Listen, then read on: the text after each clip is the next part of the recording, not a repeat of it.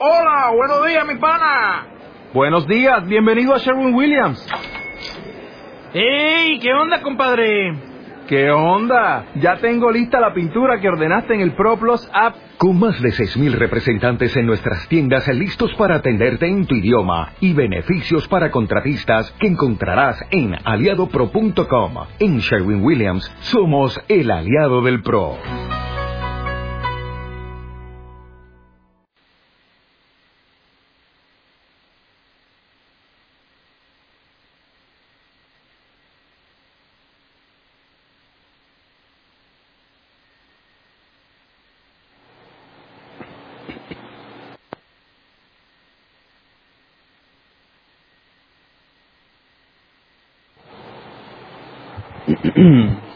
Buenas tardes.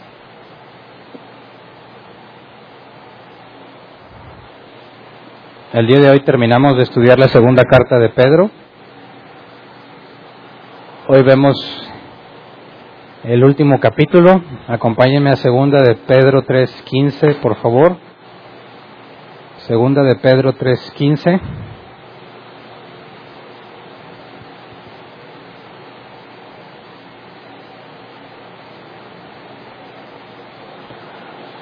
Dice, tengan, tengan presente que la paciencia de nuestro Señor significa salvación, tal como les escribió también nuestro querido hermano Pablo con la sabiduría que Dios le dio. El nombre del tema es Su paciencia significa salvación. Su paciencia significa salvación. Y bueno, después de hablarnos en el capítulo anterior sobre los falsos maestros, y de darnos muchísimo detalle de, los falsos maestros, esta parte del capítulo, digamos casi todo el capítulo 3 se enfoca en presentar una defensa a la burla que recibían los creyentes en aquel tiempo. La burla es esta, vamos a 2 de Pedro 3:4. Dice, ¿qué hubo de esa promesa de su venida? Nuestros padres murieron y nada ha cambiado desde el principio de la creación. Esta es la burla. En pocas palabras es por qué Jesús no ha regresado, ¿verdad? Y dicen, nuestros padres murieron. Nuestros padres puede hacer referencia a las personas del Antiguo Testamento, ¿verdad? Los primeros, el padre Abraham y todos esos. Y dice, y nada ha cambiado desde el principio de la creación. ¿Qué tiene que ver la venida de Jesús con un cambio? Nada ha cambiado desde el principio de la creación esta burla es específica, ¿verdad? Dicen, bueno, Jesús no ha venido, no se supone que iba a venir. Y también dicho, nada ha cambiado, todo sigue igual. Así que estos que se burlan eh, saben que la venida de Cristo implica un cambio. Esta burla desde aquel entonces, Pedro, sabiendo que es su momento está cerca y quiere dejar escrito la forma en que debemos defender y detectar a los falsos maestros como ya lo estudiamos, en esta ocasión presenta una defensa a esta burla, porque hoy en nuestros días también los ateos se burlan, Nuestros amigos judíos ortodoxos también se burlan, se siguen burlando, dicen, pues no que iba a venir, ya debería haber venido. En el caso del ateo, pues entendemos su burla, ¿verdad? En el caso de un judío, un judío ortodoxo que se burla de que Jesús no ha venido, nosotros podríamos decirle igual de su Mesías, del que ellos esperan. Sabemos que el Mesías es Cristo, ¿verdad? pero ellos también esperan un Mesías. Erróneamente consideran que Jesús no es el Mesías, pero bueno, la pregunta se les puede regresar, tu Mesías tampoco ha venido, si es que es otro, ¿verdad? Así que normalmente vemos esta acusación de parte de los ateos.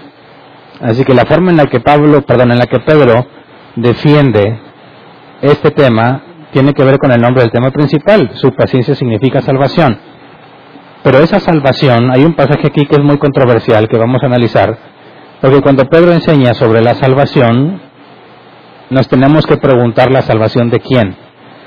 Pero ahorita llegamos a ese pasaje. Leamos por lo pronto versículo 1 al 4, ahí en el capítulo 3, para entender la burla con más detalle y quiénes son los que se están burlando. Dice, queridos hermanos, esta ya es la segunda carta que les escribo. En las dos he procurado refrescarles la memoria para que, con una mente íntegra, Recuerden las palabras que los santos profetas pronunciaron en el pasado y el mandamiento que dio nuestro Señor y Salvador por medio de los apóstoles. ante todo deben de saber que en los últimos días vendrá gente burlona que siguiendo sus malos deseos se mofará. ¿Qué hubo de esa promesa de su venida? Nuestros padres murieron y nada ha cambiado desde el principio de la creación. Bueno, vemos en la primera parte que Pedro claramente dice que esta es su segunda carta, ¿verdad? Ya les había escrito antes, esta es la segunda carta que les escribo. Así que todo parece indicar que la que tenemos como primera carta de Pedro efectivamente es la primera carta de Pedro. Luego dice que nos recuerda las palabras que los santos profetas pronunciaron en el pasado y el mandamiento que dio nuestro Señor y Salvador por medio de los apóstoles.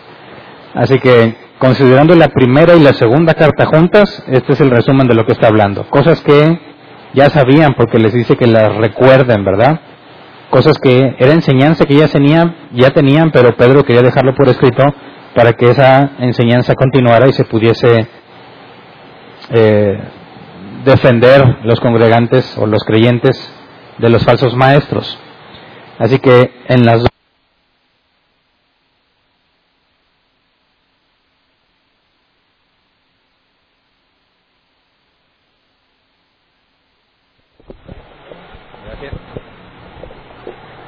se acabó la pila. En las dos cartas nos está hablando sobre lo que la Biblia dice en cuanto al Antiguo Testamento y, también lo que los apóstoles dicen como parte del Nuevo Testamento. Luego en el versículo 3 dice que deben saber que en los últimos días vendrá gente burlona. Gente burlona en los últimos días. ¿Cuáles son los últimos días? Lo hemos analizado creo que desde el libro de los Hechos. Últimos días es desde la ascensión de Cristo hasta el fin. ¿Estamos en los últimos días? Sí. ¿Estaba Pedro en los últimos días? También. Dicen, pues no que hace mucho y eran los últimos. ¿Cómo, cómo es que si hace tanto, no sé, en el año 68 más tardar, si ya eran los últimos, ¿cómo es que todavía son los últimos? Bueno, es que si ves el panorama completo de toda la historia de la escritura y el cumplimiento de las profecías, vemos que, según la profecía de Daniel, la última semana, la última es después de que se le quite la vida al Mesías, ¿verdad? Así que desde que se le quitó la vida al Mesías, estamos en los últimos días. No significa que si Pedro decía que él estaba en los últimos y nosotros también, no implica una contradicción, ¿verdad? No pueden ser aquellos días los últimos y eso también en el sentido de que faltara poco tiempo para que Jesús regresara mejor dicho, desde el panorama completo, estamos en el último periodo, en los últimos tiempos, en los últimos días. Así que por eso seguimos estando en los últimos días. Entonces esta gente burlona que sigue sus malos deseos dirá que hubo de esa promesa de su venida. Nuestros padres murieron y nada ha cambiado desde el principio de la creación. Así que cuando nos enfoca o nos dice Pedro a que es gente que siguiendo sus malos deseos se burla, vimos en el capítulo 2 que los falsos maestros son los que se dejan llevar por esos malos deseos y toda clase de maldad que viene nombrada ahí, ¿verdad? Ojos llenos de adulterio, etcétera, etcétera. Así que los que se están burlando en este caso no son los ateos, sino los falsos maestros que se inmiscuyeron o se infiltraron en la iglesia y que dado que Jesús está tardando en venir, según ellos, que han pasado aproximadamente 30 años desde que Jesús ascendió hasta esto, han pasado aproximadamente 30 años y dicen, Jesús ya se tardó y concluyen que no va a venir. Pero estos falsos maestros defienden o siguiendo sus malos deseos, enseñan que Cristo no va a regresar. Así que esta no es una enseñanza que proviene de los ateos, como en nuestro caso, que normalmente los ateos se burlan de esta forma. En aquel entonces, aunque también hay creyentes que enseñan que Jesús ya no va a venir, pero en este caso, Pedro está hablando de los falsos maestros que, sabiendo que Jesús no vendría, empezaban a meter doctrinas extrañas. Cuando dice que seguían sus malos deseos, eso implica también que no están esperando juicio. ¿Se acuerdan cuando vimos en una carta de Pablo lo del, lo del gnosticismo y los gnósticos? Que ellos aseguraban que necesitas un conocimiento especial para poder salvarte, conocimiento que solo podías obtener a través de ellos. Y además ellos aseguraban que lo que se hacía en la carne no tenía valor, era algo meramente natural.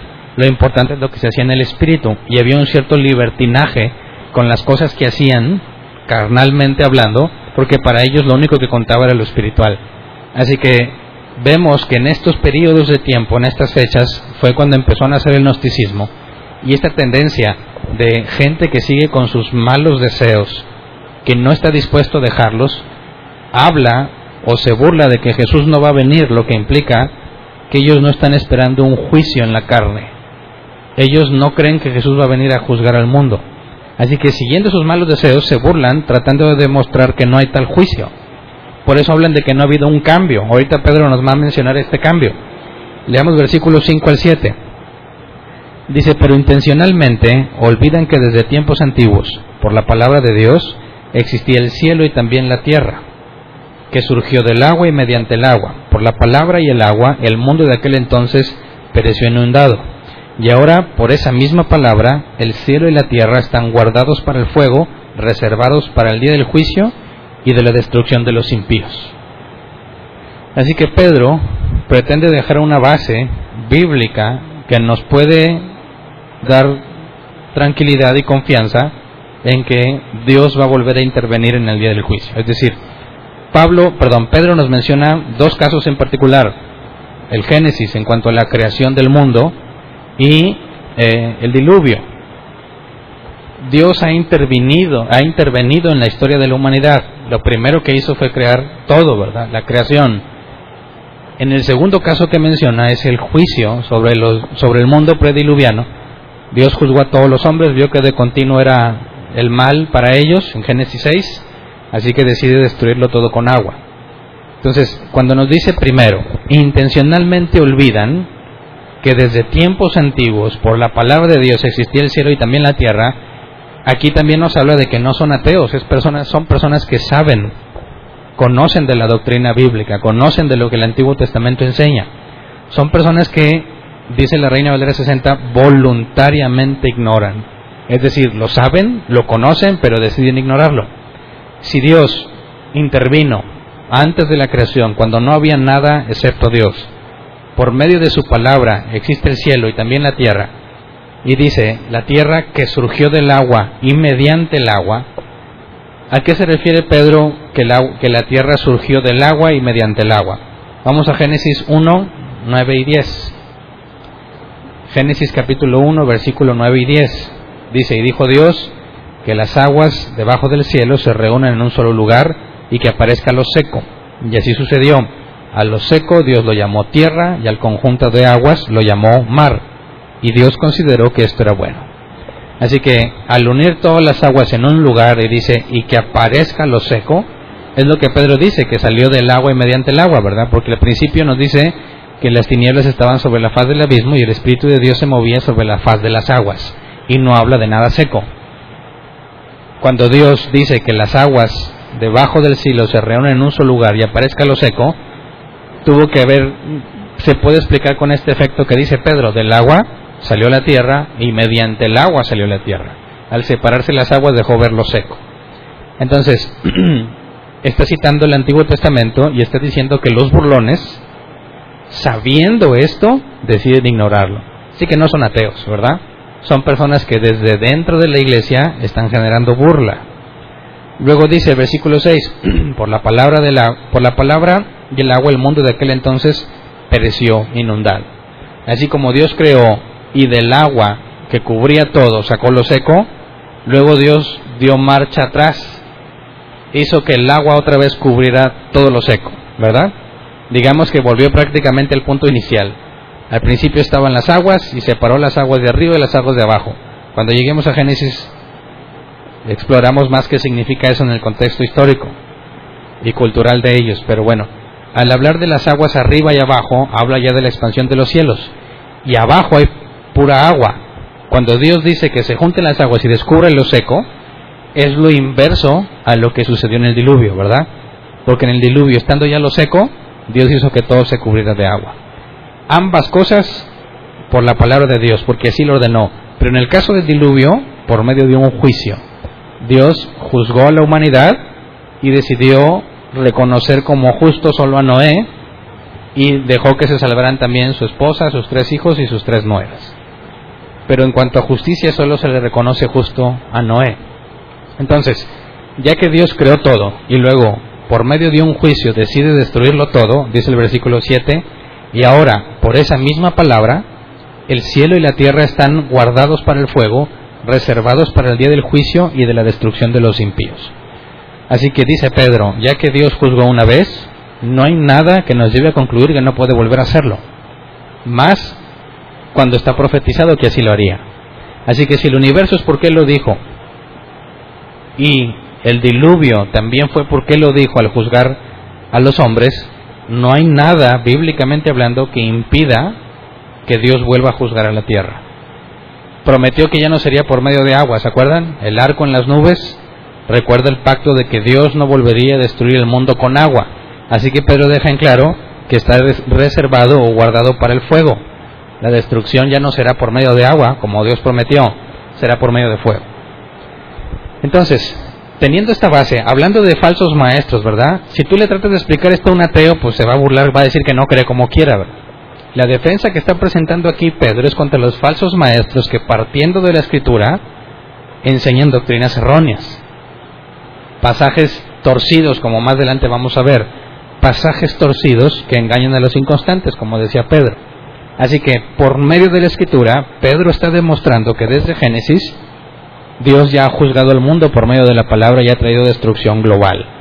Así que por medio de la escritura no se puede descartar que Dios vaya a hacerlo otra vez aunque digamos que respetando lo que él prometió no volverá a ser con agua, sino por medio de fuego. Luego nos da otro argumento, vamos al versículo 8, ahí en 2 de Pedro 3, 8. Dice, pero no olviden, queridos hermanos, que para el Señor un día es como mil años y mil años como un día. ¿Verdad? Ahora, muchos utilizan este pasaje que hace referencia al Salmo 90, versículo 4, donde se menciona esto de mil años para ti son como el día de ayer. Bueno, esta, esta, este pasaje algunos lo usan como una especie de conversión, donde según ellos se justifica que un día para Dios son mil años, ¿verdad? Y luego, esta conversión se la llevan a Génesis 1, donde los siete días de la creación no los ven literales como días literales, sino como años, mil años. Y luego esos mil años, dicen, pues esos mil años puede ser algo genérico, así que puede haber millones de años en los siete días de la creación. Todo partiendo de este pasaje, tratando de usarlo como una conversión, ¿verdad?, de tiempo. Un día, mil años. Bueno, seguramente lo has escuchado cuando lees Génesis 1 y, y surge la pregunta de si son siete días literales o son millones de años los que consideran que la Tierra es muy antigua y tiene millones de años de antigüedad, bueno, utilizan este pasaje para justificar esos miles de años. Pero a mí me parece que está sacado totalmente de contexto. Aquí no te está hablando de ninguna medida de conversión. Aquí ni siquiera te está hablando sobre los días de la creación. Vamos a leer el Salmo 90, de donde Pedro está tomando su referencia. Salmo 90 del 1 al 6 para ver el contexto de lo que está diciendo el salmista. Dice, Señor, tú has sido nuestro refugio generación tras generación. Desde antes que nacieran los montes y que crearas la tierra y el mundo, desde los tiempos antiguos y hasta los tiempos postreros, tú eres Dios. Tú haces que los hombres vuelvan al polvo cuando dices, vuélvanse al polvo, mortales. Mil años para ti son como el día de ayer, que ya pasó, son como unas cuantas horas de la noche. Arrasas a los mortales, son como un sueño nacen por la mañana como la hierba que al amanecer brota lozana y por la noche ya está marchita y seca. Así que nos está hablando de una conversión o nos está hablando de cómo para Dios desde su perspectiva la vida del hombre es como nada. Que en la mañana brota como la hierba y por la tarde se seca. Por la noche ya está seca. Para nosotros una vida, según el salmista, puede ser de 70, 80 años, pero para Dios es tan rápido como amanecer y anochecer. Así que no nos está hablando de una conversión de, días a, a años, nos está hablando de la perspectiva de Dios sobre el tiempo. A Él no le afecta. Él es soberano sobre el tiempo. A Él no le afecta que haya pasado un día o cientos o miles de años. Pero eso no implica que un día equivale a mil años y que puedas llevarte esa conversión a cualquier pasaje de la Biblia donde se mencionen los días. tratar de usarlo como una conversión es sacarlo de su contexto y usarla como pretexto en otras partes. Así que Pedro nos presenta otro argumento, que es el del tiempo. Si Dios, si Dios, para los falsos maestros, Dios está tardando en hacer que venga Cristo, pareciera que le crea problemas a Dios porque está demorando demasiado. Tal vez significa que ya no puede o que se le está complicando el asunto. Como si el tiempo fuese un problema para Dios, un problema que le complica las cosas.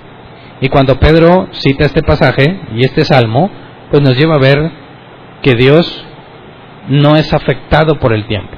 Si para su percepción un día son como mil años, entonces Él no tiene que esperar a que el tiempo pase para ver lo que suceda. Eso tiene que ver con la omnisciencia, ¿verdad? No tiene que esperar la cantidad de tiempo que nosotros esperamos para saberlo. Así que Dios, aunque interviene en el tiempo, como Jesús que vino, nació, murió y resucitó, como ha habido apariciones, Moisés hablando con la zarza, con el ángel del Señor, Abraham hablando con Dios y otros dos varones, podemos ver que Dios puede intervenir en el tiempo, pero Dios no está sujeto al tiempo. ¿Me explico? Interviene de manera que nosotros podamos interactuar con Él, pero Él puede entrar y salir del tiempo sin ningún problema y no le afecta. Así que el hecho de que se esté tardando no implica que las cosas ya se complicaron, o no implica que Dios tenga problemas para hacer que Jesús regrese. El argumento de Pedro está centrado en la perspectiva de Dios sobre el tiempo. Dice el versículo 9 en 2 de Pedro 3. El Señor no tarda en cumplir su promesa, según entienden algunos la tardanza. Más bien, Él tiene paciencia con ustedes porque no quiere que nadie perezca, sino que todo se arrepienta. Así que, si a Dios no le afecta el tiempo, podrías preguntar por qué tarda entonces. Si a Dios no le, no le afecta el tiempo, ¿por qué no vino ya? ¿Por qué tiene que esperar? ¿Qué le hace falta para hacer que Cristo regrese? Pedro dice, no le hace falta nada, lo que pasa es que tiene paciencia con ustedes, dice aquí, porque no quiere que nadie perezca, sino que todos se arrepientan. Y este pasaje es muy controversial para algunos, ¿verdad? Porque si empezamos a sacar conclusiones, a ver, Dios podría venir en cualquier momento, a Él no le afecta nada, ¿verdad? Aunque haya pasado miles de años desde que Jesús ascendió, eso no implica un problema para Él. Entonces Pedro dice, pero no ha venido porque es paciente. Pero aquí surgen preguntas, dice, paciente con ustedes porque no quiere que nadie perezca, sino que todos se arrepientan. ¿Quiénes son todos? ¿Quién es nadie y quiénes ustedes? ¿Por qué? Porque si lo tomamos así nada más como lo leemos, no quiere que nadie perezca, eso, eso hablaría de que ningún hombre no quiere que nadie, absolutamente nadie perezca, sino que todos se arrepientan. O sea, que todos en general, todo el mundo, Dios no quiere que nadie se pierda, sino que todos se arrepientan. Y esto tiene consecuencias interesantes. Porque si Dios no quiere que nadie se pierda y se pierden, quizás Dios es bueno porque no quiere que se pierdan, pero no es todopoderoso porque no puede evitarlo, ¿verdad? Y cuando dice que todos se arrepientan, es lo mismo al revés, no todos se arrepienten. Entonces tenemos un problema con la naturaleza divina de Dios, porque Él quiere que todos se arrepientan, sin embargo no todos se arrepienten. ¿Está Dios incapacitado para evitar que alguien perezca o para hacer que alguien se arrepienta? Este pasaje es muy utilizado por nuestros amigos sinergistas o universalistas. ¿Quién es un universalista? El que dice que a fin de cuentas Dios va a perdonar a todos, ¿verdad? Un ejemplo de eso son nuestros amigos católicos. Si tú vas al purgatorio, lo he dicho antes, ¿verdad? Ahí te quedas determinado tiempo hasta que sales limpio. O sea que a fin de cuentas no te vas a perder, sino que vas al purgatorio, ¿verdad? El Papa Francisco decía, ¿no? Que aún los ateos irían al cielo. ¿Cómo? Bueno, pues por medio del purgatorio. Porque cuando el ateo muera, va a ser juzgado y se le va a determinar una sentencia, según ellos, una sentencia en el purgatorio. Cumpliendo su sentencia, sale listo para disfrutar la eternidad con Dios. Entonces, eso es universalismo. También hay muchos protestantes, o sea, que se dicen cristianos, que dicen, mi Dios es tan bueno que no va a condenar a nadie. ¿Los has escuchado? Dicen, mi Dios es tan bueno que al final va a perdonar a todos. Entonces se predica el amor hablando de que, oye, tú no juzgues, no digas nada, no importa. Al último, Dios es tan, pero tan bueno que no va a mandar a nadie al infierno. Eso es universalismo. Uno muy descarado, ¿verdad? cuando dice que a todos lo va a perdonar. Y otro un poco más moderado, que es lo del purgatorio, de que no, no nomás te va a perdonar así de simple. Vas a tener que pagar un periodo de tiempo. Bueno, ambos casos pueden, podrían fundamentarse aquí, ¿no? Ya que Dios no quiere que nadie perezca, sino que todos se arrepientan implicaría que todos se salvarían. Eso es el universalismo o los universalistas. Luego tenemos a los sinergistas. Acuérdense que sinergia es trabajo en equipo, ¿verdad? De dos o más. Los sinergistas dicen así, y eso lo leí en una página donde ellos describen, ¿eh? no lo estoy inventando. Cuando leen este pasaje, dicen, bueno, eh, Dios definitivamente quiere que todos se salven, y Cristo murió por todos los hombres pero no puede hacer nada con aquellos que voluntariamente rechazan el Evangelio. Eso es sinergismo, es decir, Dios quiere salvarte, pagó por ti, pero si tú no quieres, no hay nada que Él pueda hacer. Entonces aquí dicen, bueno, no quiere que nadie perezca. Y dices, bueno, ¿y por qué algunos perecen sin arrepentirse? Bueno, pues porque ellos libremente decidieron negarlo, ¿verdad? Dios quería salvarlos, Dios quería que se arrepintieran, pero ellos no quisieron. Bueno, este es el más común en nuestra cultura, ¿verdad? Bueno, hablando de que hay, claro que hay más católicos en nuestra cultura, pero normalmente ellos no saben, no estudian. De los que más o menos saben que son los cristianos, la gran mayoría es sinergista.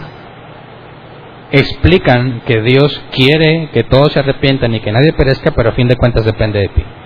Así que necesitamos analizar esta postura, ya dado que es la más común, desde dos perspectivas. Primero la lógica y luego la bíblica. Cualquiera de las dos es útil, ¿verdad? Pero analicemos las dos. Número uno, la lógica. Desde una perspectiva lógica, si Dios no quiere que nadie perezca, sino que todos se arrepientan, esto implica que ya que la salvación es por medio de Jesús, ¿verdad? Y Jesús obtuvo, o digamos que logró la salvación, el perdón de la deuda que todos tenemos con Dios, por medio de su muerte y de que fue nombrado sumo sacerdote, ¿verdad? Al morir, Dios lo resucita, es nombrado sumo sacerdote según el orden de Melquisedec y está sentado a la diestra del Padre. Y según el autor de Hebreos y Pablo en sus enseñanzas, hizo expiación por todos, ¿verdad? Todos los pecados. Así que, después de resucitar, Jesús es llamado, nombrado sumo sacerdote. Así que hace expiación por una de tres opciones. Todos los pecados de todos los hombres. O sea, como sumo sacerdote, expió, perdonó todos los pecados de todos los hombres. Eso es universalista. Opción número dos, todos los pecados de algunos hombres. Opción número tres, algunos pecados de todos los hombres. Son nada más tres opciones, ¿verdad? Todos los pecados de todos los hombres, todos los pecados de algunos hombres o algunos pecados de todos los hombres. No hay otra opción fuera de esa. Así que si consideramos la última, si Dios perdonó algunos pecados de todos los hombres, eso implicaría que todos los hombres todavía tienen pecados pendientes, ¿verdad? Y por su consecuencia nadie se salvaría, ya que con un solo pecado queda condenado a muerte. Así que si Cristo murió por algunos pecados de todos los hombres, nadie tendría acceso a la salvación. Por consecuencia tiene que ser falsa, ¿verdad? ¿Qué tal la primera? Todos los pecados de todos los hombres. Es lo que los universalistas dicen y también los sinergistas, ya que pagó por todos, pero tú lo puedes rechazar. Así que el hecho de que haya pagado por todos los hombres todos sus pecados, nos llevaría a hacernos unas preguntas. Por ejemplo, en, el libro de Apocalipsis, vemos que en el juicio del gran trono blanco, todos los que no son hallados en el libro de la vida van a ser echados al lago de fuego. Así que esa es prueba de que no todo se salva, ¿verdad? Nuestros amigos católicos con la idea del purgatorio tienen un serio problema con ese pasaje porque porque ellos van a ser echados al agua de fuego separados eternamente de Dios porque no los llevó al purgatorio y los limpia y listo, ¿verdad? Entonces es un hecho que el universalismo no es bíblico, es un hecho comprobado por la escritura que no todos se van a salvar porque ahí tenemos a todos esos que van a ser echados al agua de fuego. Bueno, entonces, universalistas descartados, ¿qué hay, de los sinergistas? Que dice que efectivamente Dios no quiere que nadie perezca, sino que todos se arrepientan. Eso implicaría que Jesús pagó por todos los pecados de todos los hombres, ¿verdad? Entonces, ¿por qué algunos no se salvan? Dicen ellos, pues porque rechazaron el Evangelio, ¿verdad? O sea, no creyeron el mensaje. O sea, incredulidad. No creyeron al mensaje de Dios. Por eso se pierden. Pero ¿no te parece que la incredulidad es un pecado? ¿Sí, no? La definición de pecado es cerrar al blanco, no hacer lo correcto. Y si Dios es el creador de todas las cosas, y Dios no miente, no falla, y lo que se propone cumple, y tú no le crees, ¿la incredulidad es pecado? Claro que es pecado. Entonces, si la incredulidad es pecado, ¿no se supone que ya pagó todos los pecados de todos los hombres? ¿Sí o no? Entonces, tienes dos opciones, sí o no, ¿verdad? Dices, sí, ya pagó por todos los pecados, entonces ¿por qué se va a perder? Si me dices que porque no creyó, no tiene sentido, porque no creer es un pecado y ya los perdonó. Así que el no creer no podría hacer que se pierdan. El no creer no podría provocar que no se salvaran porque Cristo pagó por todos los pecados. Y dices, ah, bueno, entonces mm, no pagó por todos los pecados. Bueno, si no pagó por todos los pecados, entonces nadie se salva, porque tendríamos pecados pendientes que no hay forma de limpiar. Así que no tiene solución. No puedes decir que Dios pagó por todos, pero aquellos con el pecado de incredulidad no se pueden salvar. No tiene sentido. Lo que nos resta es solo una opción, ¿verdad? Dios pagó todos los pecados de algunos hombres. Esto es de los elegidos. Es la única opción viable y la única opción que armoniza con la Biblia. Las otras dos no tienen sentido, así que es imposible que ahí cuando dice no quiere que nadie perezca, sino que todos se arrepientan, no puede estar hablando más que de los elegidos. Ahora, Hernán, pero dame evidencia bíblica. La lógica no me convence. Ok, veamos evidencia bíblica. Cuando dice aquí, Él tiene paciencia con ustedes, la Reina Valera 60, leemos por favor ese pasaje en la Reina Valera 60.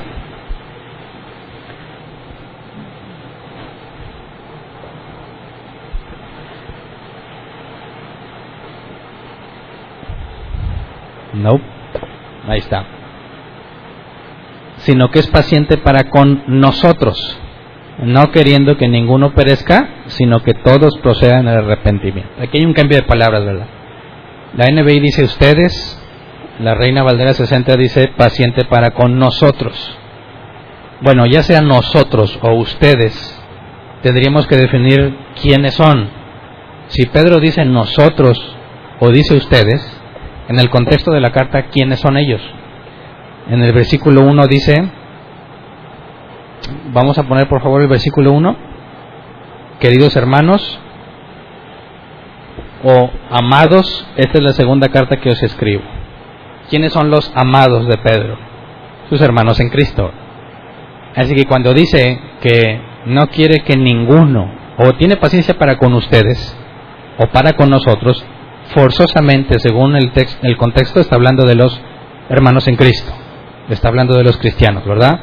Cuando dice no quiere, la palabra no es una negación, pero la palabra quiere es el griego bulomai, que se traduce como querer, según la concordancia Strong. El diccionario Helps lo traduce así, planificar con total resolución, algo que ya está determinado. Intención predeterminada que se llevará a cabo. Así que cuando dice no queriendo, la palabra querer es la voluntad decretiva de Dios lo que Dios ha decidido que pase, lo que ya está determinado que suceda y no es alterable. Así cuando dice, es paciente para con nosotros, según la Reina Valera 60, Reina Valera 60, no queriendo que ninguno se pierda, ese no queriendo implica que Dios ya determinó que ninguno perecerá.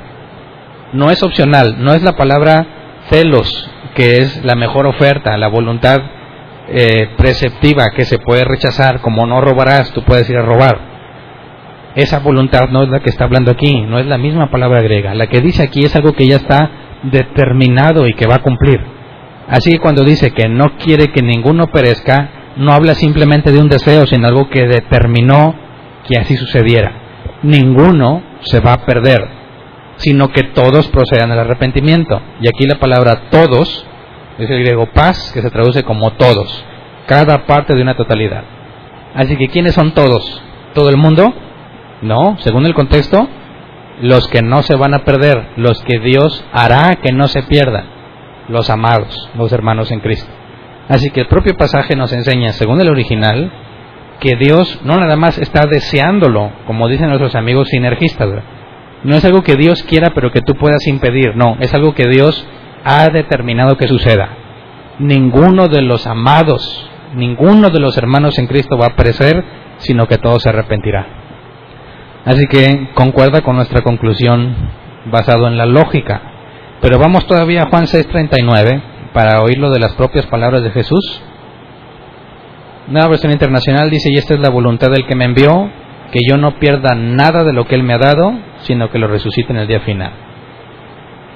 Así que aquí está la confirmación, ¿verdad? La voluntad del Padre es que Jesús, de todos los que Él le dio, no se pierda ninguno. Y los que Él le dio son, como dice la Escritura, que a los que predestinó, a esos llamó, ¿verdad? Vimos que Jesús dijo, y lo hemos visto, nadie puede venir a mí si no lo trae el Padre. Así que ahí está el punto. Solo los elegidos son los que serán guardados por Jesús ninguno se perderá, sino que resucitará en el día final.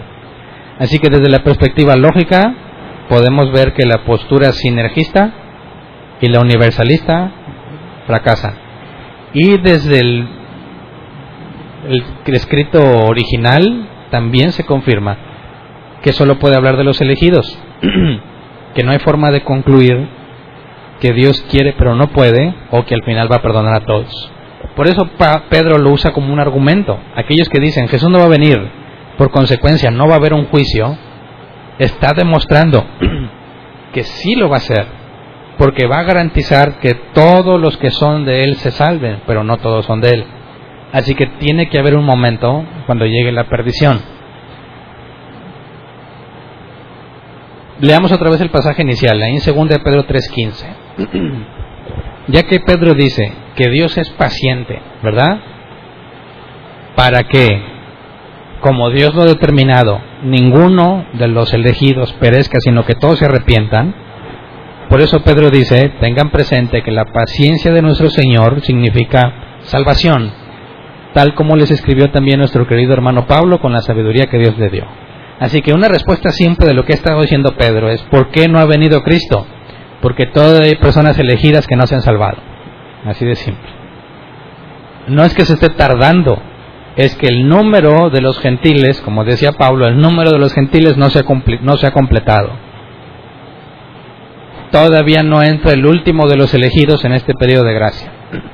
Por eso Jesús no ha venido. Y en lugar de preocuparnos por una supuesta demora, esto debería darnos consuelo.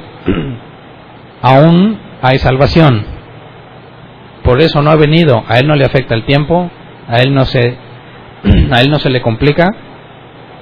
Bíblicamente sabemos que lo ha hecho, podemos confiar que lo volverá a hacer, el juicio. Y si no ha llegado todavía ese día, es porque todavía no llega, no llegan a la salvación todos los elegidos. Esa es la defensa bíblica, simple. Esta defensa solo la pueden presentar los que concluyen bíblicamente, porque los universalistas si a fin de cuentas todos se van a salvar, entonces Dios ya debería haber venido ya, no, que al cabo todos se salvan. No hay ninguna razón para que espere. Ahora, si, tomamos la siguiente postura, bueno, es que Dios quiere, pero pues mucha gente no quiere y les está dando chance, destruye la omnipotencia de Dios. Dios ya no sería omnipotente ni omnisciente, porque no sabe, a fin de cuentas, quiénes van a aceptar. y tiene que esperarse. Tienes a un Dios que lucha por salvar a todos los que puede y les da la mayor cantidad de tiempo disponible para que lo aprovechen. Echas por tierra la omnipotencia de Dios, quiere pero no puede.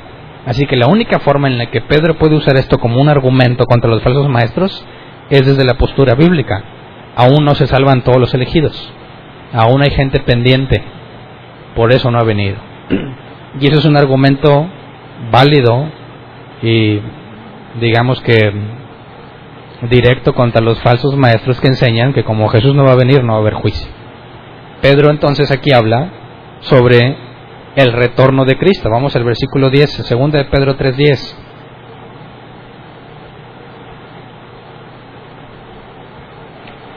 Pero el día del Señor vendrá como un ladrón. En aquel día los cielos desaparecerán con un estruendo espantoso, los elementos serán destruidos por el fuego, y la tierra, con todo lo que hay en ella, será quemada. Ya que todo será destruido de esa manera, no deberían vivir ustedes como Dios manda, siguiendo una conducta intachable. Pero vamos a detenernos en el 10. ¿Se acuerdan que decían? ¿Qué pasó con la venida de Cristo, verdad? Nuestros padres murieron y todo sigue igual como desde el comienzo del tiempo. Todo sigue igual desde el principio. ¿Por qué esperaban un cambio?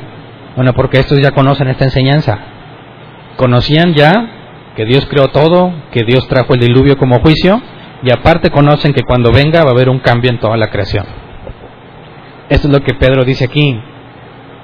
Aquel día los cielos desaparecerán con un estruendo espantoso, los elementos serán destruidos por el fuego, y la tierra y todo lo que hay en ella será quemada. Va a haber un cambio drástico y ya vimos en el curso de Apocalipsis que todo será renovado, ¿verdad? Apocalipsis habla de una renovación. Las cosas van a ser restauradas. Pablo también hablaba, la creación entera gime a una, ¿verdad? Esperando la manifestación de los hijos de Dios, porque fue sujeta a corrupción. Así que la creación tiene que ser librada y será librada cuando Jesús venga a juzgar. Y esto es lo que Pedro habla, un cambio en todo el mundo, un cambio en el universo entero. Y es lo que los falsos maestros decían, no ha venido y todo está igual, no ha cambiado nada. Así que vemos que Pedro está defendiéndose bíblicamente de esa burla. Luego leamos versículo 11 al 15. Ya que bíblicamente demostramos, o demostró Pedro, que podemos esperar la venida de Cristo, que solo los elegidos serán salvados y que todo lo demás será destruido, eso implica que tiene que haber una consecuencia en los creyentes. Al saber esto, tiene que haber una consecuencia. Dice, ya que todo, versículo 11 al 15, ya que todo será destruido de esa manera, ¿no deberían vivir ustedes como Dios manda, siguiendo una conducta intachable y esperando ansiosamente la venida del día de Dios? Ese día los cielos serán destruidos por el fuego y los elementos se derretirán con el calor de las llamas. Pero, según su promesa, esperamos un cielo nuevo y una tierra nueva en los que habite la justicia. Pausa. Vemos que esto concuerda con Apocalipsis, ¿verdad? La restauración. Después de que todo se ha destruido, viene una restauración. Pero el creyente que sabe esto debería tener una conducta intachable y esperar ansiosamente la venida de Dios. Fíjate que a partir de esto podemos llegar a la misma conclusión que llegó Jesús. Jesús dijo, no puedes servir a Dios y a las riquezas, ¿verdad? Terminarás amando a uno y aborreciendo al otro. También Jesús contó una parábola sobre un hombre necio que almacenaba cosas en su bodega y cuando vio que tenía su bodega llena dijo, haré una bodega más grande para seguirla llenando de cosas. Dice, necio, ¿no sabes que han venido a pedir tu alma? O sea que un creyente un cristiano que conoce esta información, que sabe que todo será destruido y que todo va a ser renovado, ¿se afanaría por acumular cosas en este mundo? Pues no. Sería incongruente que un cristiano ponga la mirada en las cosas de este mundo sabiendo que todo será destruido. Así que esta conducta intachable y en la espera de la venida de Dios ansiosamente tiene que ver como una congruencia, con una congruencia de esto. ¿Para qué esmerarnos tanto en lo físico, en lo material, si todo va a ser destruido? ¿Para qué esmerarnos tanto en esto, como Jesús dijo, de qué le sirve al hombre ganar el mundo entero si se pierde su alma? El creyente, por eso, en consecuencia, no debe de afanarse por los asuntos de esta vida, porque sabe que o muere él o se destruye el mundo, en ambos casos no se puede llevar nada ni va a preservar nada de lo que tiene. Por eso también Jesús dijo que si alguien pone la mano en el arado y ve hacia atrás, ya no es digno de él. Si, si alguien ama más, ama más a padre, madre, esposa, hijos, casas, lo que sea, tampoco es digno de él. Porque si realmente cree en la venida de Jesús, entonces no amaría las cosas de este mundo que van a ser destruidas. Ahora, ¿cómo eran los falsos maestros? Dice que con deseo de ganancias o avaricia explotan a la gente. Ahí está el contraste. El falso maestro se enfoca en lo material, en tener cada vez más, en lograr cada vez más. El verdadero creyente, de forma consecuente a lo que va a pasar con el mundo, no se va a esmerar en eso, porque de nada sirve. Y tenemos una forma más de detectar a los falsos maestros. Aquí dice que siguiendo sus malos deseos se burlarán, diciendo no va a haber juicio, nada va a cambiar. Quieren seguir haciendo sus malos deseos y acumulando riquezas. Pedro utiliza esto como un argumento más para descubrirlos. El verdadero creyente no ama las cosas de este mundo, ni, las eh, pasiones mundanas, ni las cosas terrenales. No deberían ser un problema para el creyente. Por eso también recordamos la parábola del joven rico, ¿verdad? Bueno, la historia del joven rico no es una parábola. Vende todo lo que tienes, dáselo a los pobres y sígueme. No quiso. ¿Por qué? Porque su mirada, su amor está puesta en las cosas del mundo. Y a fin de cuentas viene a ser algo vano, una pérdida total. Porque nada de eso va a preservarse ni te lo podrás llevar. Entonces, versículo 13, pero según su promesa esperamos un cielo nuevo y una tierra nueva en los que habite la justicia. Por eso, queridos hermanos, mientras esperan esos acontecimientos, esfuércense para que Dios los halle sin mancha y sin defecto y en paz con Él. Tengan presente que la paciencia de nuestro Señor significa salvación, tal como les escribió también nuestro querido hermano Pablo con la sabiduría que Dios le dio.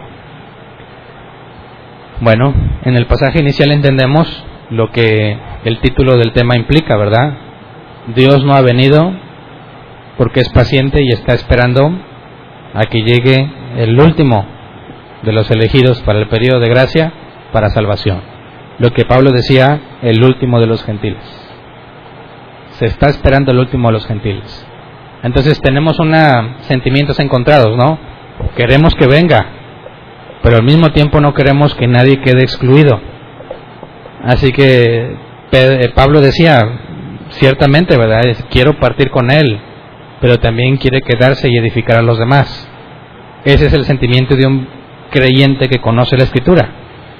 Claro que desea irse, pero no va a vivir diciendo, ya llévame, Señor, ya llévame, en una postura egoísta, pensando en que como yo ya estoy acá de este lado, ya no me importan los demás. Aquel que nomás está esperando o pidiéndole a Dios que venga ya y que venga ya, demuestra que no le importan los demás, ¿verdad? Pero al revés también, si alguien dice, no Dios, no vengas, no vengas, también resulta contradictorio porque muestra un amor quizás hacia los demás pero no anhela la redención de nuestro cuerpo y de la creación. Así que lo correcto es el punto medio que decía Pablo, ya sea que viva o que muera, que vivo para Cristo. Para mí el vivir es Cristo, el morir es ganancia. Cualquiera de las dos cosas que pasen, las deseamos.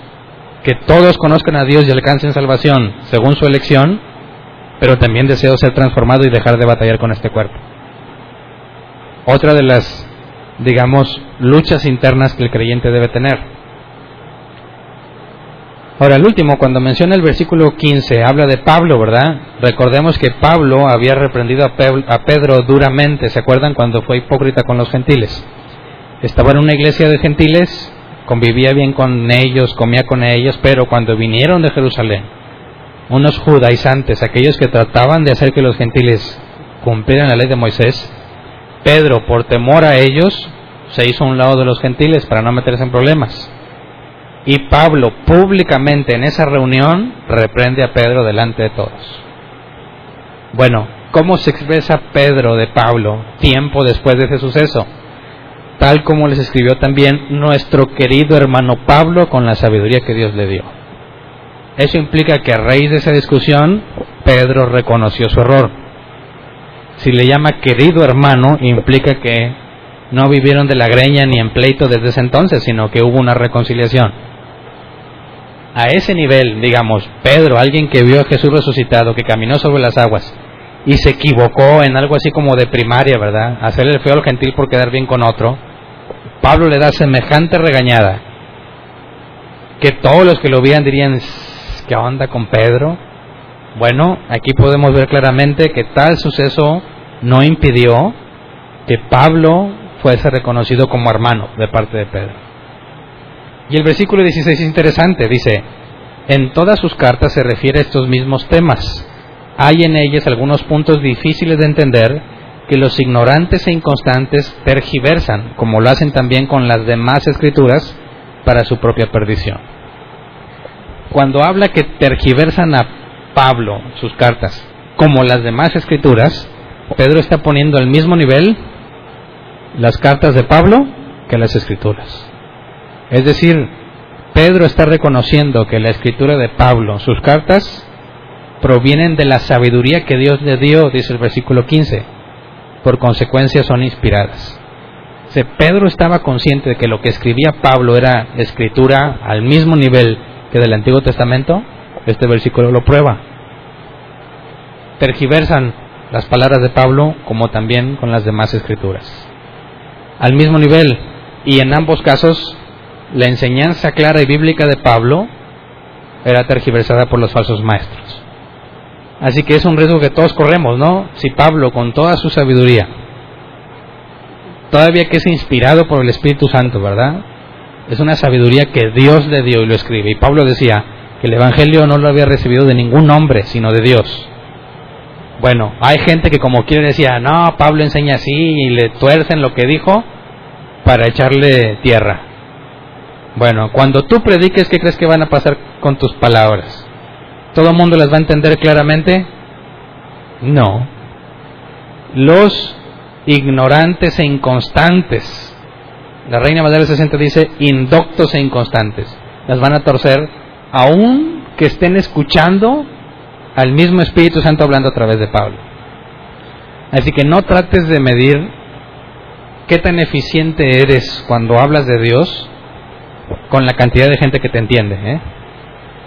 La cantidad de gente que te entiende puede ser útil para determinar si Dios te está usando, pero jamás, jamás vas a lograr un 100% de comprensión por parte de tus oyentes. Jamás por más que te esfuerces y te esmeres en dejarlo claro, va a haber gente que va a decir, nah, entonces Hernán está diciendo que yo puedo vivir en pecado que al cabo me voy a salvar.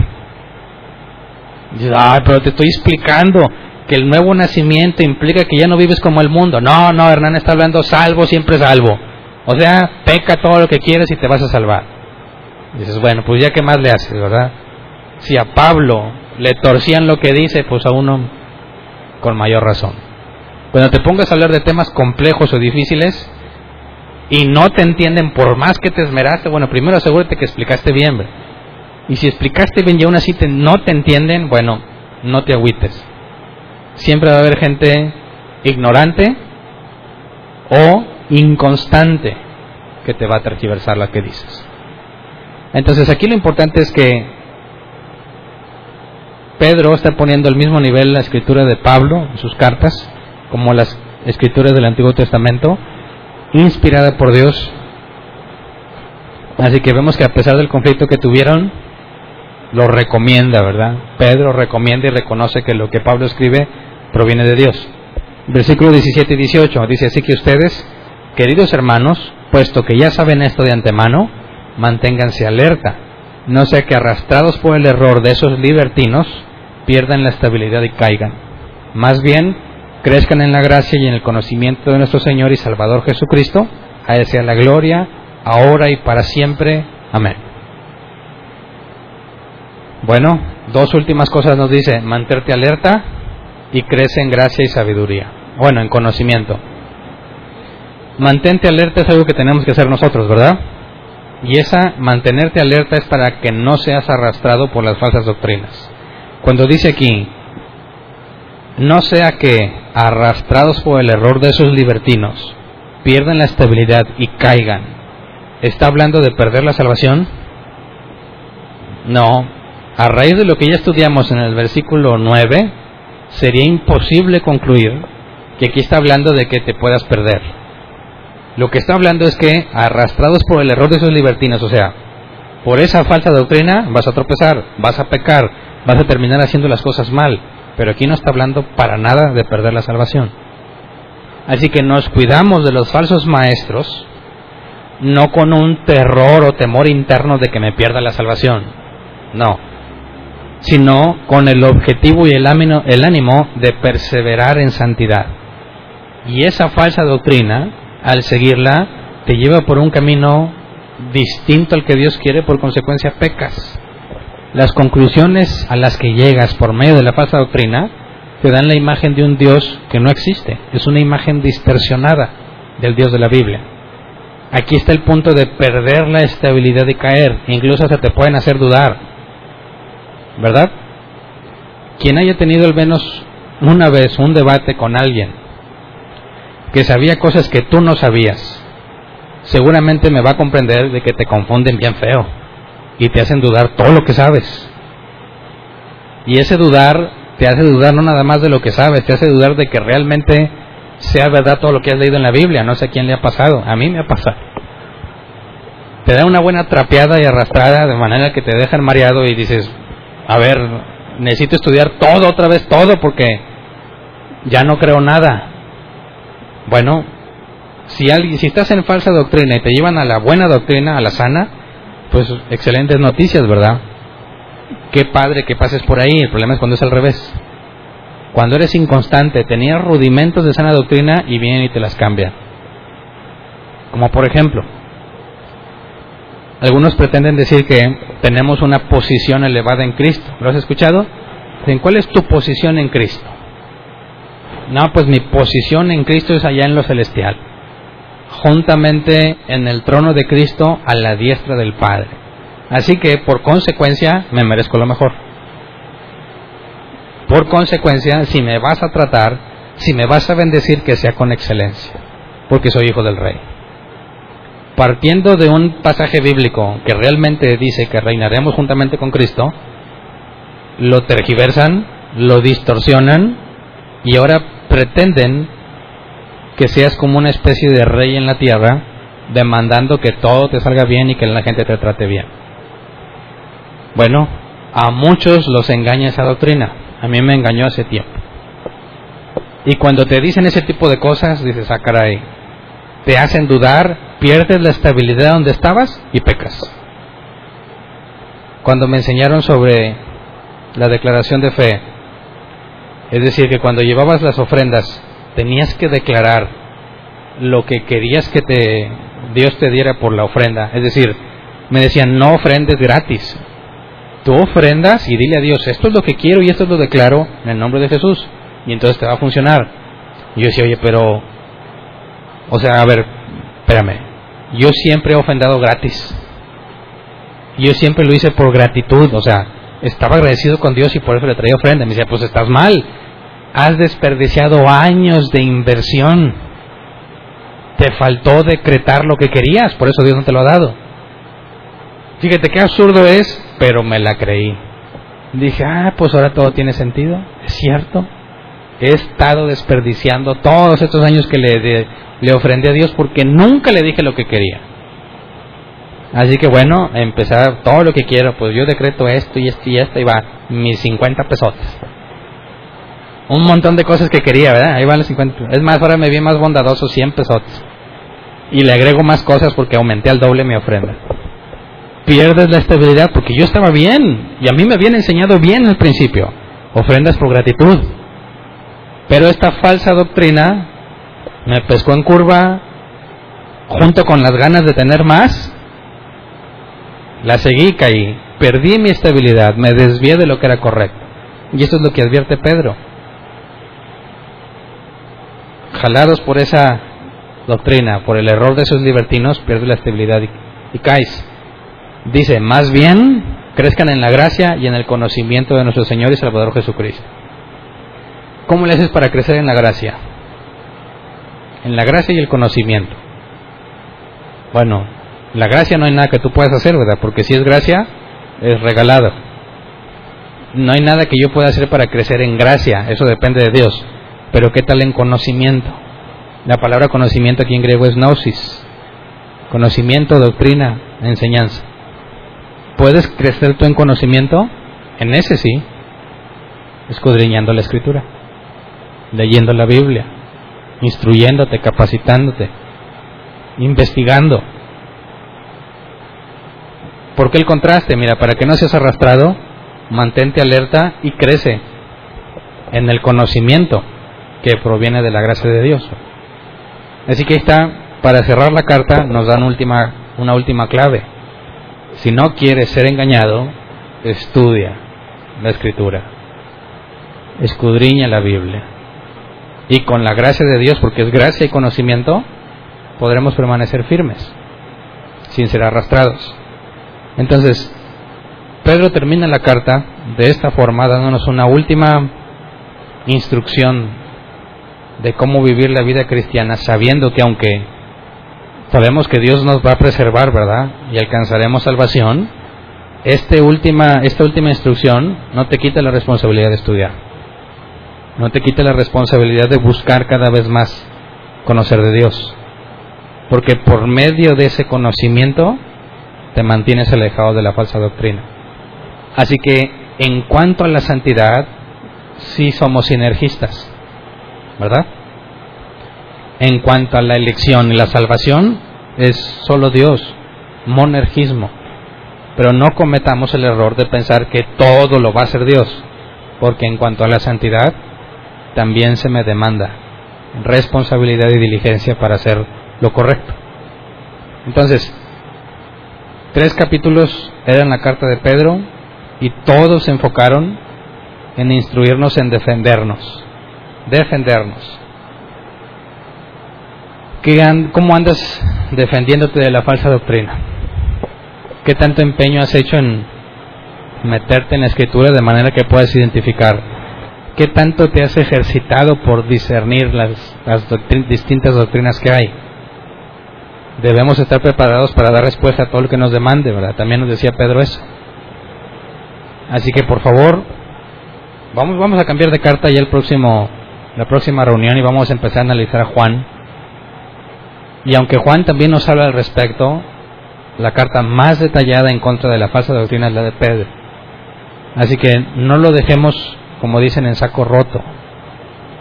Aprovecha toda oportunidad que tengas para aprender y dado que Dios ha repartido los dones como Él quiso, de manera que el cuerpo sea edificado, te recomiendo que busques también leer textos de otros creyentes, no porque la escritura sea insuficiente, sino basados en el pasaje de que Dios repartió los dones como quiso. Así que si tú tratas de ser autosuficiente y solo llegar a tus propias conclusiones, confiamos en Dios en que vas a poder, pero te vas a tardar más que si echas mano del conocimiento de otros que te simplifican muchas de las verdades de la Biblia. Hay lecturas muy recomendables que como creyente debes de tomar en cuenta para ahorrarte muchísimo tiempo a la hora de estudiar. Prácticamente es como si tuvieras clase por medio de una de esas personas que aunque no todos tienen esa capacidad, muchos son muy buenos maestros, te van a dejar un aprendizaje mucho más profundo, porque tienen años y años y años de experiencia, años y años de haber estudiado temas que a veces ni siquiera nosotros hemos estudiado, y cuando te lo platican, te lo platican de forma tan resumida y desmenuzada que es mucho más fácil entender. Entonces, Pablo en una de sus cartas pidió que le trajeran los rollos cuando estaba encarcelado, los libros. Y no hay ninguna especificación de que sean solamente los de la Biblia. Pablo citaba a poetas y sabios de otras culturas, lo que demuestra que era instruido y leía sobre los distintos temas. Así que en esto te aconsejo que busques de apologética, que es la palabra griega de apología, o apología que Pablo utiliza en primera que Pedro utiliza en 1 Pedro 3:15 para presentar defensa dando razones. En ese tema hay mucho que aprender y hay mucho que te puede ser útil para detectar falsas doctrinas y para también presentar defensa. Así que les aconsejo que dado que eh, aún no está en puerta un curso de apologética entre nosotros, empiece a investigar en ese tema, más adelante lo tendremos. Empiece a investigar ese tema y empiece a analizar los distintos argumentos, tanto bíblicos como lógicos, para poder dar una defensa clara ante los ateos, ante los falsos maestros y aún entre los creyentes, para ayudarlos a salir, como Pedro está haciendo en su carta, ayudarlos a defenderse de lo que los falsos maestros les dicen. Si tú aprendes, te edificas a ti mismo y al mismo tiempo estás en la posibilidad de poder ayudarle a otro. Créeme que se siente bien feo que alguien te haga una pregunta que no sabes responderla. Algo que cuestiona tu fe. Te la preguntan y no sabes y no sabes y se burlan y te la preguntan y te, te insisten y te insisten y se siente muy feo, te deprimes muy feo porque sabes que están mal, pero no tienes forma de defenderte. Pero cuando alguien te enseña la respuesta bíblica ante esa situación, la depresión se acaba y agarras nuevas energías para seguir adelante, porque encontraste respuesta ante una situación que se te demandaba. Si nosotros, Dios nos da el privilegio de escudriñar la escritura y de meternos a profundidad, tú tienes información por la que otros están batallando y están sufriendo porque no saben responder, que tienen un montón de dudas que incluso los hacen dejar de congregarse. Utiliza esa información que Dios nos ha dado, el conocimiento de Dios que tienes, no nada más para decirle a los ateos su respuesta, no nada más para detectar falsa doctrina, sino para ayudar a todos los que no tienen la respuesta y que están deprimidos, decepcionados, apartados de las congregaciones porque piensan que no hay solución. Pedro enfocó toda esta carta en motivarnos a dar respuesta. Imitémoslo a nuestro nivel, ¿verdad? Imitémoslo para aprovechar toda oportunidad de mostrar la defensa correcta y que todos aquellos que la buscaban sean motivados al igual que los lectores de la carta de Pedro. Así que si ya sabes, ahora hay un peso sobre ti, ¿verdad? Todo este conocimiento que hemos adquirido hace que tengas una responsabilidad sobre tus hombros. Háblalo, enséñalo, dilo, prepárate. Y apoyemos, como Pedro proponía, a que los creyentes que realmente buscan a Dios sepan defenderse. Como ven. Vamos a ponernos de pie y vamos a orar.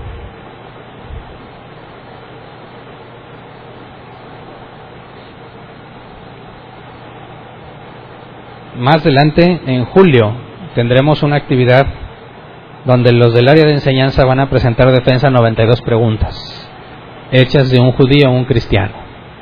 Preguntas que pretenden demostrar que el cristianismo es falso. Así que si te interesa y no estás en el área de enseñanza, bueno, ya sabes que a partir de julio vamos a tener unas sesiones donde se van a ir dando respuesta a cada una de las 92 preguntas si te interesa puedes participar. Si participas puedes preguntar e interactuar con lo que se va a hacer, porque un equipo de personas va a pasar al frente a tratar de convencernos que los judíos están en un error y que los cristianos estamos bien, partiendo de la escritura, tanto del Nuevo Testamento como del Antiguo Testamento, y también, en algunos casos, partiendo de la lógica. Así que va a ser interesante ver cómo se defienden. Entonces, de antemano les digo, prepárense los sábados de julio para poder participar. Claro que si eres de la enseñanza, pues ya vas a tener que estar preparado. Pero si no, te puede ser muy útil venir a escuchar tanto la pregunta como la respuesta. Así que oremos a Dios y pidamos eso. El objetivo de Pedro, que se ha cumplido en nuestras vidas. Vamos a orar, Señor. Eh, queremos pedirte que, así como Pedro presenta sabiendo que le queda poco que le quedaba poco tiempo hace una cómo decirlo hace una una carta donde condensa temas profundos y variados que son muy útiles para defender la verdad bíblica ante el ateo o ante el falso maestro. Señor, que el objetivo que Pablo se propuso, perdón, que Pedro se propuso y que tú a su vez lo, lo inspiraste a escribir, que se cumpla en nuestras vidas. Que podamos estar alerta siempre, creciendo en gracia y conocimiento. Conocimiento intelectual y conocimiento que solo tú nos puedes dar para que no de una forma egoísta solamente pensando en defendernos y en estar firmes, sino que también podamos ayudar a otros que no tienen la respuesta, que podamos ayudar a otros a permanecer firmes y no ser arrastrados por el error, que el objetivo que Pedro se propuso, que tú le pusiste en su corazón, se cumpla en nuestras vidas para que podamos seguir transmitiéndolo, Señor, para todo aquel que está buscando la verdad. Señor, aquel que está orando buscando respuestas, utilízanos como medio para responder esas oraciones. Que todo aquel que está buscando entender de la Escritura, Señor, concédenos entender para poder explicarle. No queremos pedirte solamente que de forma sobrenatural lo entienda, porque hemos entendido también que los dones están repartidos para edificar el cuerpo de Cristo. Así que queremos pedirte que conforme a tu voluntad nos uses para hacer ese medio y nos des el don para poder enseñar a otros a responder ante la falsa doctrina, a detectar la falsa doctrina y a motivar al que está buscando respuestas y no las ha hallado, Señor.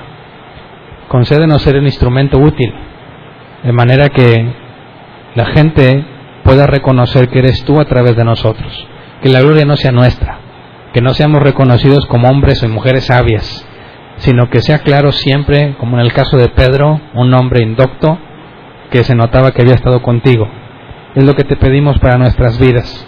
Concédenos entender las cosas difíciles y complicadas, las cosas sencillas y fáciles también, de manera que las podamos explicar como lo hacían Esdras y los sacerdotes, de tal manera que lo entendieran. Señor, queremos ver la misma reacción que Esdras y los sacerdotes vieron. La gente cuando entendía tu palabra porque les era explicada de manera simple y sencilla, lloraban y se arrepentían de sus pecados, Señor. Queremos ver gente, personas transformadas según tu propósito divino. Personas que por medio del conocimiento de tu palabra y por medio de los dones, Señor, que son para edificar la iglesia, sean transformados completamente que aquel que estaba con sus energías agotadas y ya no podía seguir más porque no tiene las respuestas, concédenos llegar a ellos. Muévenos, Señor, conforme a tu voluntad para que podamos llegar a donde están y podamos explicarles de una manera simple y clara las verdades del Evangelio, de manera que puedan seguir firmes, que puedan levantar las rodillas débiles, como dice la Escritura, para que permanezcan en pie y le hagan frente tanto a la falsa doctrina como a la propia tentación interna que tenemos de desviarnos al estudiar las escrituras. Así que Señor, confiando en tu voluntad, sabiendo que si pedimos conforme a tu voluntad no será hecho, sabemos por medio de la carta de Pedro que es tu voluntad que los creyentes se preparen para poder defenderse, presentar defensa y motivar a los creyentes por medio de tu conocimiento, Señor, conociendo eso, confiamos en que nos usarás, confiamos en que nos prepararás para poder llegar a aquellos que lo necesiten, Señor. Así que de antemano te damos gracias. Úsanos, usa nuestras vidas, nuestros recursos, nuestro tiempo como mejor te parezca, Señor, para que podamos encontrarnos haciendo tu voluntad. Gracias de antemano. Amén. Pueden sentarse. Pasemos a la sección de preguntas. Si tienes una pregunta, levanta tu mano y te ayudan, digo, te llevan el micro, me ayudan llevándote el micro. ¿Alguien tiene una pregunta? ¿No? Acá hay una pregunta.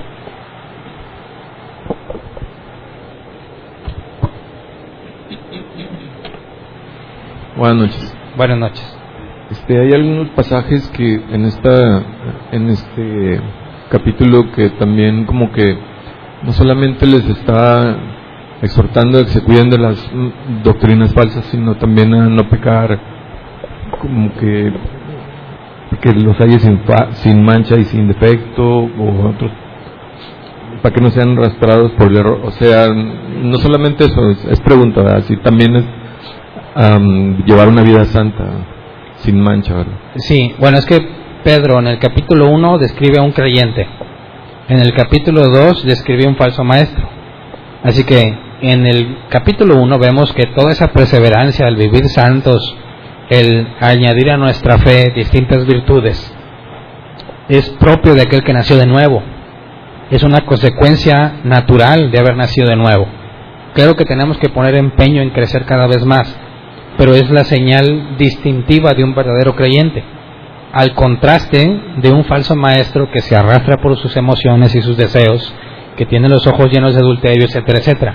Entonces Pedro pone la principal forma de defensa ante la falsa doctrina, es, eh, propone que es la santidad, el estar ex- exponiéndonos constantemente a la escritura y a la verdad bíblica, para que cuando llegue un falso maestro podamos discernir, número uno, en lo doctrinal y número dos, en la forma en la que vive. Un verdadero creyente busca la santidad, un falso maestro es libertino, como dice la NBI. Entonces es una mezcla, ¿verdad? No nada más es el conocimiento intelectual, sino la vida en santidad, la cual al combinarlas se distingue un verdadero creyente y son las armas que necesitamos para defendernos de la falsa doctrina. Eh, No, entonces no es tanto de que les esté diciendo a los hermanos, a los a los convertidos de que, de que cuiden eso, sino diciéndoles que con ellos es lo que pueden notar, con los falsos maestros. Pero a ver, ¿cómo? no entiendo esa parte de que no nada más a los hermanos. Sí, o sea, cuando empieza este, el capítulo 3 está hablando de los de los que son cristianos, ¿verdad? Ajá. Entonces, la exhortación es que, que se fijen en los falsos maestros que, que no van a cumplir con esos requisitos, ¿verdad? Ajá. Esa es la exhortación, no Sí. tanto a que ellos estuvieran fallando. Bueno, es que estaban infiltrados ahí mismo. De hecho, vimos que eh, era Pablo que decía en, el, en Hechos, creo, 16, que a los ancianos les dice que estén alertas, ¿verdad? Porque aún de entre ustedes se levantarán falsos maestros. Entonces, el falso maestro no necesariamente venía de fuera, sino que de los mismos que al principio perseveraban, luego se desviaban. Ahí vienen los que se mofan. Al ver que Cristo tardaba en venir, guiados por sus propios malos deseos, concluían que no había, no iba a haber juicio, que era una mentira, y trataban de arrastrar a los demás hacia el mismo camino de ellos. Entonces, si era posible, dado que el trigo y la cizaña crecen juntos, que dentro de los que aparentemente son creyentes, resulte que se desvíen en la falsa doctrina. Entonces, digamos que la advertencia es para los hermanos en perseverar, en demostrar, demostrarse a sí mismos y a los demás que son auténticos creyentes y estar alerta porque de entre ellos mismos se van a empezar a manifestar los que no lo son. Ok, gracias. ¿Alguien más? ¿No? Muy bien. Terminamos pues.